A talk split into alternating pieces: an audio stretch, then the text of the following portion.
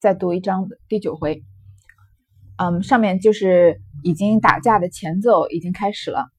然后呢，有一个人啊丢了一个砚台要砸这个金荣，但是没砸到，砸到这个贾兰和贾军的桌子上。这贾军是谁呢？这贾军亦即荣国府晋派的重孙，其母亦少寡，独守着贾军。这贾军与贾兰最好，所以二人同桌而坐。谁知贾军年纪虽小，志气最大，极是淘气不怕人的。这个贾军啊，是荣国府近派的重孙，就是嗯比较近的亲戚，可能是堂亲，就是堂兄弟啊这种姓，也当然都是姓这个姓贾的嘛。然后生的这个孙子辈的，重孙辈的，因为是草字头嘛。贾宝玉是孙子辈的。他的母亲亦少寡，就是年轻的时候就守寡了，就守着贾军，就跟贾兰一样嘛。你看这个李纨是不是也是年轻的时候就守寡了，就守着贾兰啊？所以这个贾军和贾兰关系最好，所以两个人就同桌而坐，相邻坐的。谁知道这个贾军年纪年纪小呀，志气却很大。他跟贾兰一样大嘛，肯定是比贾宝玉他们都小不少了。又是淘气又不怕人。他在座上冷眼看见金荣的朋友按住金荣，飞燕来打明烟。偏没打着明烟，便落在他桌上。正打在面前，将一个瓷砚水壶打个粉碎，溅了一梳墨水。原来那个砚台啊，不是去打金融的，是金融的朋友为了慢暗暗暗的帮助金融啊，飞把这个砚台飞过来，想要打明烟的。因为明烟不是在跟这个金融挑衅嘛，说你要敢动一动你明烟大爷。但是这个砚台没打到明烟，落在贾军的桌子上了。把一个瓷砚水壶打个粉碎，你看砚台这么重又硬的东西，碰到这个水壶也是很硬的东西，然后水壶又是瓷做的嘛，所以就一下打个粉碎，溅了一书墨水，因为是砚台打的嘛。贾军如何医得？便骂：好球囊的们，这不都动了手了吗？因为贾军他本来就人小，人虽然小，但是又淘气不怕人，志气又大嘛。他这个桌子上的砚壶打碎了，然后又溅书上都溅了墨水，他当然很生气，就骂人。就说你们都动起手来了吗？骂着，也便抓起砚砖来要打回去。砚砖应该就是这个磨墨水的，砚台是这个呃容器嘛，然后砚砖是用来磨墨水的这个嗯工具吧。贾兰是个省事的，忙按住砚，几口劝道：“好兄弟，不与咱相干。”你看这个贾兰是要嗯是一个就是不愿意事情闹大的，他就按住这个贾军要拿这个拿。拿这个砚砖的手啊，就说跟我们不相干，兄弟。贾军如何忍得住？便两手抱起书匣子来，朝那边抡了去。终是身小力薄，却抡不到那里。刚到宝玉琴桌琴中桌案上，就落了下来。贾军看到他的那个拿砚砖的手被按住了嘛，但是他就是忍不住呀，他就还要继续打。他既然不能拿砚台呢，他就把那个书匣书匣子拿起来往那边抡。但是因为贾军和贾兰都很小嘛，抡不到，抡不到这个金荣那边，就在宝玉秦钟的案桌案上就落了下来。他们两个人是要帮这个宝玉秦钟这一派的，但是不小心把东西抡到他桌上来了。只听哗啷啷一声砸在桌上，书本、书本、纸片等至于笔砚之物洒了一桌，又把宝玉的一碗茶也砸得碗碎茶流，所以。这个抡到他桌宝玉琴中桌上嘛，因为是个书匣子，所以里面的东西全部都掉出来了。然后呢，又把宝玉的一碗茶也砸碎了，茶水又流出来。贾军便跳出来要揪打那一个飞燕的。金荣此时随手抓了一根毛竹大板在手，地狭人多，哪里经得舞动长板？明烟早吃了一下，乱嚷：“你们还不来动手？”宝玉还有三个小厮，一名除药。一名扫红，一名墨雨，这三个岂有不淘气的？一齐乱嚷：“小富养的，动了兵器了！”墨雨遂多起一根门栓，扫红、除药手中都是马鞭子，蜂拥而上。贾瑞急得拦一回这个，劝一回那个，谁听他的话？四行大闹。众顽童也有趁势帮着打太平拳助乐的，也有胆小藏在一边的。也有直立在桌上拍着手乱笑、喝着声叫打的，登时间鼎沸起来。这个贾军跳出来要打那个飞砚台的人，因为他刚刚砸那个书匣子没有砸中嘛，砸到宝玉、秦钟那儿去了。金荣这个时候啊，就抓了一根毛竹大板，估计是像门板那样的东西。然后这个教室嘛，是一个密闭的空间，对吧？他舞动那么长的大板子，当然会打到人了。明烟已经被打了一下，他就开始要叫帮手了，说你们还不来动手吗？宝玉呢，还有三个小厮，一个叫除药，一个叫扫红，一个叫墨雨。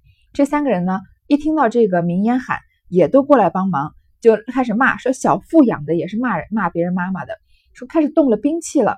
然后呢，他们也就拿起自己的兵器。墨雨啊，拿了一根门栓，那那个时候的门栓不是我们像我们现在这样一个插销，对吧？它是门的这个反面呀，是有两个凸起来的地方，然后门栓就是一根木头嘛，把它架在那两个凸起来的地方，这样人从外面就打不开门了。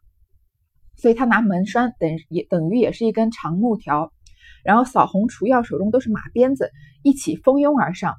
你看这个贾代儒走了之后，他不是让贾瑞看着的吗？贾瑞一开始是帮着金荣的，结果事情一闹大，他就着急了。他一会儿拦这个，一会儿劝那个，大家都不听他的话。可见贾瑞是在学堂里面完全没有任何威信的。然后其他那些呃顽童怎么样呢？也有趁势帮着打太平拳助乐的，有人在这个混乱之中啊，顺便打两打你两拳，打我两拳。也有人胆小的藏在一边，也有人在那儿看笑话，站在桌子上拍着手乱笑，还喝着声叫打，就是打打，在那儿看热闹的。顿时就人声鼎沸起来。外边李贵等几个大仆人听见里边作起反来，忙都进来一齐喝住，问是何缘故。众声不一，这一个如此说，那一个又如彼说。李贵且喝骂了明烟四个一顿，撵了出去。秦钟的头早撞在金荣的板上，打起一层油皮。宝玉正拿着挂金子替他揉呢，见喝住了众人，便命李贵。收书拉马来，我去回太爷去。我们被人欺负了，不敢说别的，守礼来告诉瑞大爷。瑞大爷反倒派我们的不是，听着人家骂着我们，还挑唆他们打我们。明烟见人欺负我，他岂不为我的？他们反他们反打伙儿，打了明烟，连秦钟的头也打破，还在这里念什么书？李贵，你还记得这个被贾政训斥的李贵吗？他们几个年纪比较大。听到里面这么大的声音啊，赶快进来喝止住，因为毕竟是大人对小孩嘛，所以他们还是要听的。所以一喝止呢，大家就停住了，就问为什么打起来。大家一你你说这个，我说那个，因为这一切就是从这个金融金融水口乱说开始的嘛。然后呢，中间又有嗯砚台不小心砸到没砸砸到不该砸到的人啊，然后书匣子乱放乱砸砸到宝玉情中啊，所以每个人的版本都不一样，每个人帮的人也不一样。所以李贵呢就骂了明烟几个人一顿。然后秦钟这个时候也受伤了，他头撞在金荣的那个板上，金荣不是拿了一个长木板吗？打起一层油皮，就是我们有时候擦伤也会这样，就是没有流血，但是破了一层皮，然后那个身体里面的油脂就会分泌出来，就变成有一种油油光发亮的感觉。然后宝玉呢，就拿他的衣服帮这个秦钟揉着。宝玉这种大家公子哪里吃过这种亏呢？他就说：“李贵收书拉马，我们去回太爷去。”回太爷就是。呃，回这个贾代儒啊，说我们被人欺负了，不敢就是闹事，守礼就是我们本来是遵纪守法的，来告诉这个贾瑞，结果贾瑞反而说我们不对，听人家骂我们，还挑唆他们打我们。然后明烟虽然打人呢，他是看到别人欺负我，他要帮我才还手的，他们还打了明烟，现在连秦钟的头也打破了，我们还念什么书呢？李贵劝道：“哥儿不要性急，太爷既有事回家去了，这会子为这点事。”去聒噪他老人家，倒显得咱没理。依我的主意，哪里的事哪里了结好，何必去惊动他老人家？这都是瑞大爷的不是。太爷不在这里，你老人家就是这学里的头脑了。众人看着你行事，众人有了不是，该打的打，该罚的罚，如何闹到这步田地还不管？李贵不想把事情闹大，不想去找这个贾代儒，说他本来就有事情回家了，你为这点小事情去聒噪他呀？显得我们不讲道理，不如啊，我们就在这里把这件事情了结了，不要去惊动这个贾代儒。然后就跟这个贾瑞对话，说这个瑞大爷你就不对了，贾代儒不在啊，你就是他是把这个学堂托给你管的，大家都看着你做事。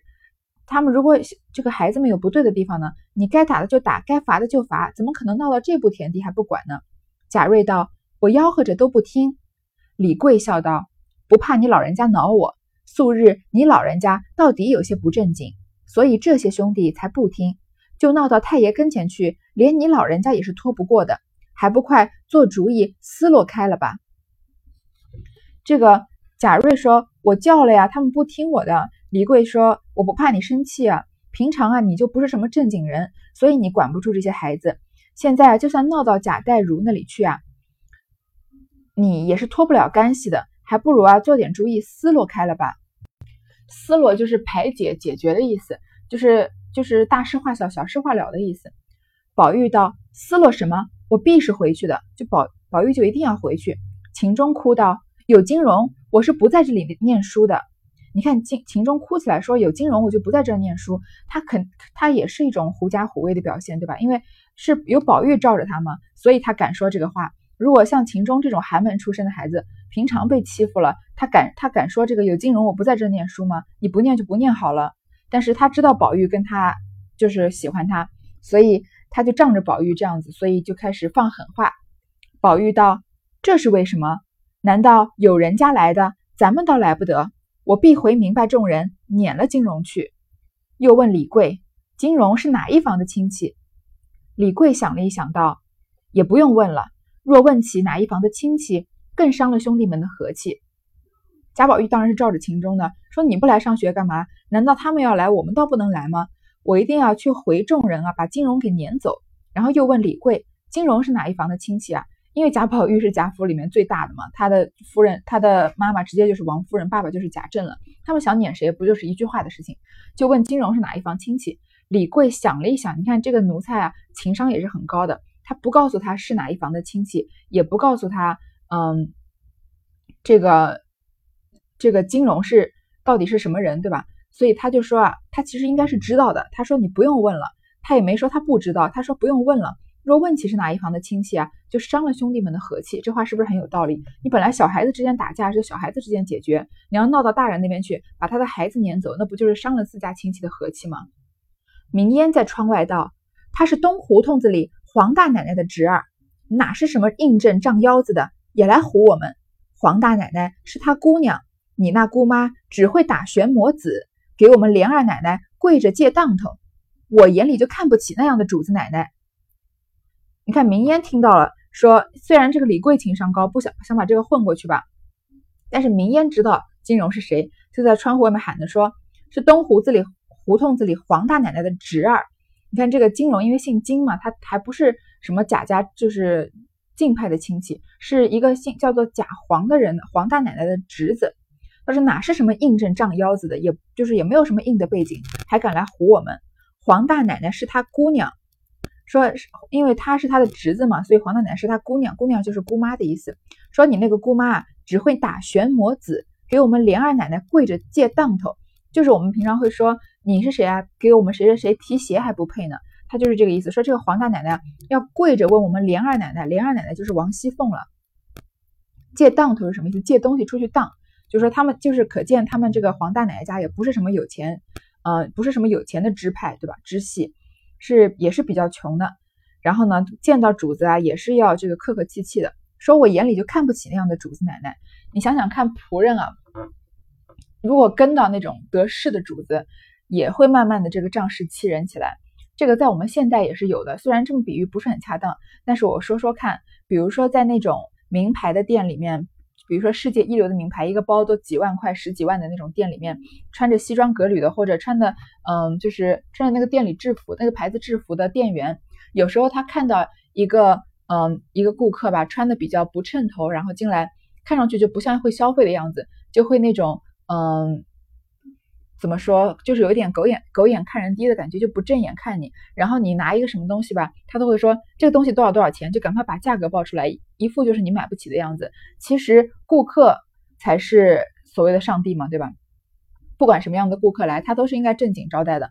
但是他们就觉得好像自己卖名牌的，然后自己本身也是能穿得起名牌的人一样，这个价值观本身就是错的。不管说，不管你说，嗯，顾客比这个。顾客是主人，店员是仆人，还是你说店员应该就是低看低这个穿的不渗头的顾客？这个两种想法都是不对的，因为人本来就是平等的嘛。你你来这里，嗯，他在这里，就不管是消费还是不消费，他走进店里都是顾客。然后这个他在这里嗯，不管是穿的西装革履的，穿的那个店的制服，还是在一个小店里卖馄饨，他就是一个服务人员。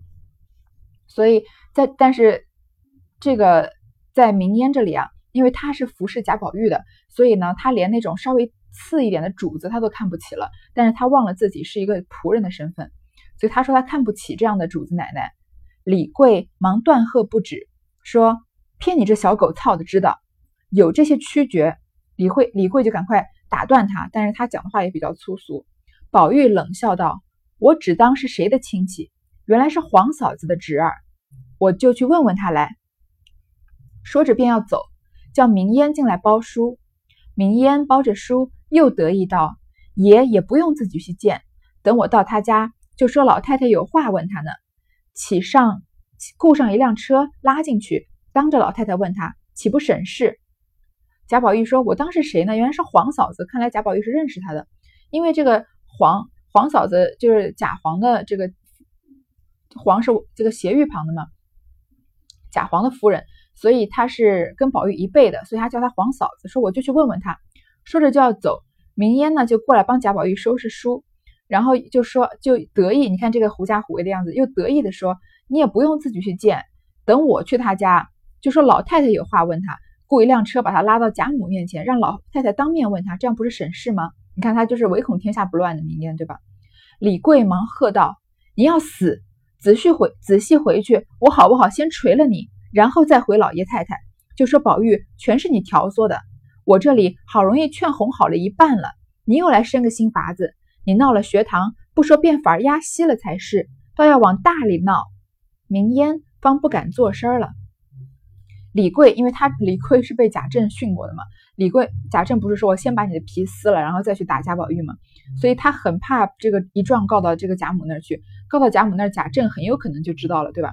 他就说你要死了，我先把你打一顿，再回老爷太太，就说贾宝玉这样啊，全都是你挑唆的，是我好不容易劝好了一半了，对吧？李贵一开始就不想分享这个信息，就说金荣是皇这个贾皇的夫太太的侄子，但是这个被明烟叫讲出来了。然后贾宝玉说要去告诉贾母啊，明烟还挑唆说自己直接在他面前，直接这个雇一辆车拉到贾母面前让他说，所以这个李贵就说啊，贾宝玉全是你挑唆的，我好不容易劝好一半，你又来想个新法子，你在这边闹事啊，不说不把不说这个大事化小，小事化无啊，你还要往大里闹，明烟就不敢作声了，因为毕竟李贵的辈分比他大嘛。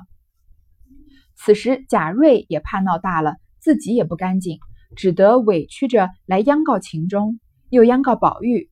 先是他二人不肯，后来宝玉说不回去也罢了，只叫金荣赔不是便罢。金荣先是不肯，后来经不得贾瑞也来逼他去赔不是。李贵等只得好，只得好劝金荣说：“原是你起的祸端，你不这样怎得了局？”金荣犟不得，只得与秦钟做了揖。宝玉还不依，偏定要磕头。贾瑞只要暂息此事，又悄悄地劝金荣说：“俗语说得好，杀人不过头点地。你既惹出这事来，少不得下点气儿，磕个头就完事了。”金荣无奈，只得进前来与秦钟磕头，且听下回分解。这个贾瑞也怕事情闹大呀，自己脱不干净，因为他压不住这个事情嘛，所以只好来求，先委屈着自己，先求秦钟，然后又求宝玉。先是他们俩不肯，后来宝玉就说不去回这个贾母就算了，不把他赶走就算了，但是他要过来赔不是。金荣一开始不肯啊，但是后来本来贾瑞是站在他这边的嘛，现在贾瑞也叫他去赔不是，李贵就只好劝金荣说，是这件事情是因你而起的，你不赔不是，这件事情不能完结，所以金荣没办法再降下去，只好跟金秦钟做了揖，作揖就是鞠个躬嘛，把双手在胸前抱拳这样。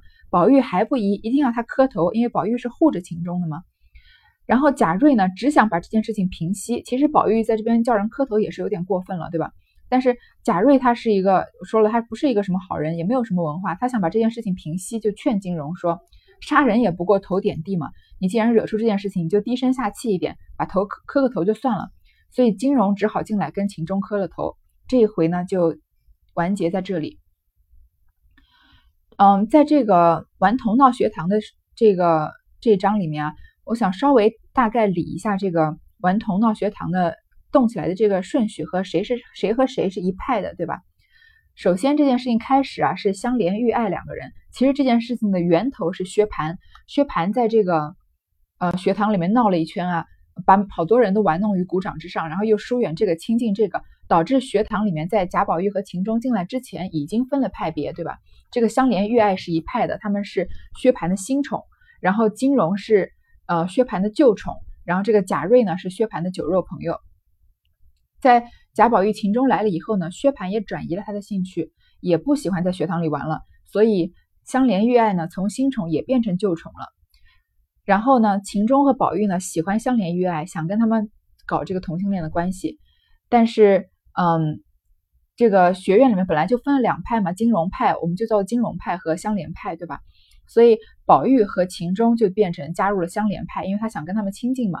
所以在秦钟跟香莲。在外面就私会，想要问他，想要进一步发展的时候，被金融抓到了，然后金融就在那边用言语激怒了他们，他们去告这个贾瑞，贾瑞呢是金融派的，因为他气这个香莲和玉爱不帮这个不在薛蟠面前帮他说好话，其实根本不是他们的错，对吧？是薛蟠自己转移了兴趣了，所以贾瑞把这件事情置之不理，然后呢，呃，这件事情就是导火索了，然后金荣就跟玉爱在那儿对骂，对吧？然后这个时候呢，金荣就惹了一个人，是谁啊？就是这个贾强。贾强呀，也是这个香莲派的，因为他是帮这个秦钟的。因为贾强和贾蓉是好，这个从小一起长大的，甚至有点同性恋的关系，所以他要帮这个贾蓉的妻子的弟弟，所以贾强加入了。然后贾强就去挑唆了明烟，对吧？然后嗯，明烟当然也是香莲派的了，明烟就进来要打这个金荣。然后呢，金荣有一个朋友，一个没有透露姓名的朋友，是金融派的人。他砸了个砚台，没有砸到，本来要砸明烟的，没有砸到明烟，不小心砸到这个贾兰、贾军的桌上了。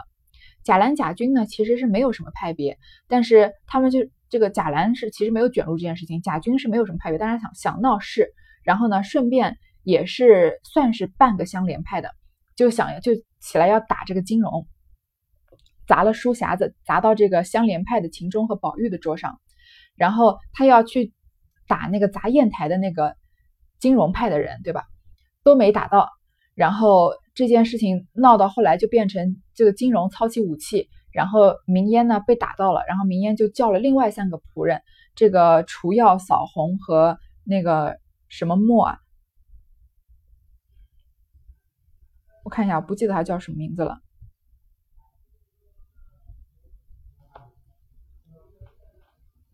除药扫红和墨雨，这都是这个相连派的，然后一起就操着武器打起来，这个事情就越闹越大。